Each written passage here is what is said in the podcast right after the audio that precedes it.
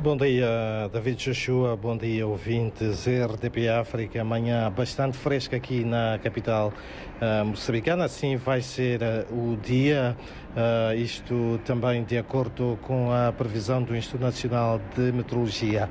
Aponta para uma máxima de 18 graus aqui na capital moçambicana. Avanço desde já com notas que fazem os destaques da atualidade informativa aqui no país. A erradicação de mortes por mordeduras canina. Uh, o governo uh, recebe das mãos da República Federal do Brasil 15 mil doses de vacina antirrábica humana. A mordedura canina é um dos problemas uh, que o Ministério uh, da Saúde se mostra bastante uh, preocupado pelo elevado número, embora, segundo o Ministro da Saúde, Armindo Tiago, do número elevado um, registado um, nos primeiros meses deste ano, nem todos revelaram ser eh, de eh, raiva.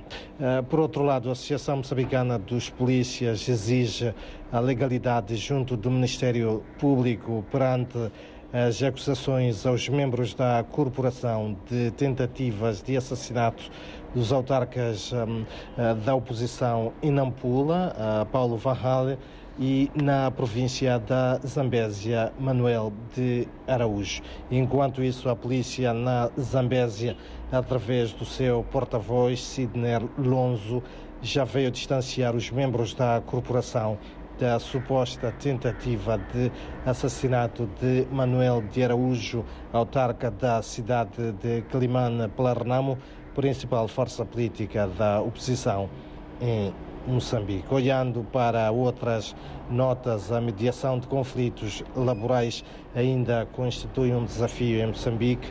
Dos 130.177 casos recebidos uh, pela uh, Comissão de Mediação e Arbitragem Laboral Comal, esta mediou 82% com cerca de 914 milhões de meticais em indemnizações, o equivalente a 13 milhões de euros desde a sua criação há 14 anos.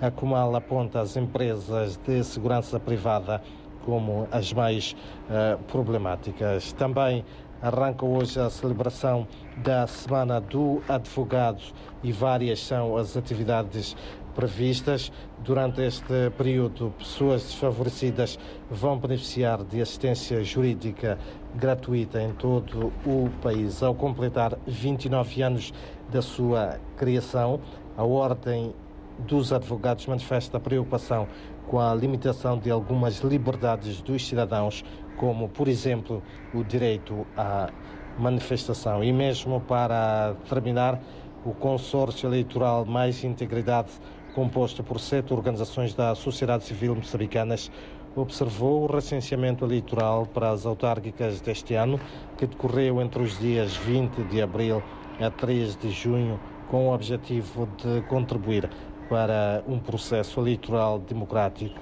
e credível. Desta feita, o consórcio eleitoral Mais Integridade lança hoje, num dos estabelecimentos hoteleiros aqui da capital moçambicana, o relatório da observação do recenseamento eleitoral para as sextas eleições autárquicas marcadas para o dia 11 de outubro uh, deste ano. E isto uh, num dia também em que está marcado o debate frente a frente sob o lema A quem confiar no meu município entre cabeças de listas dos partidos políticos e grupos de cidadãos proponentes na cidade da Matola, província de Maputo, sul de Moçambique, no âmbito das sextas eleições autárquicas marcadas para o dia 11 de outubro. São então estas algumas das principais notas de destaque neste dia em que o país registra baixas temperaturas, sendo que para Maputo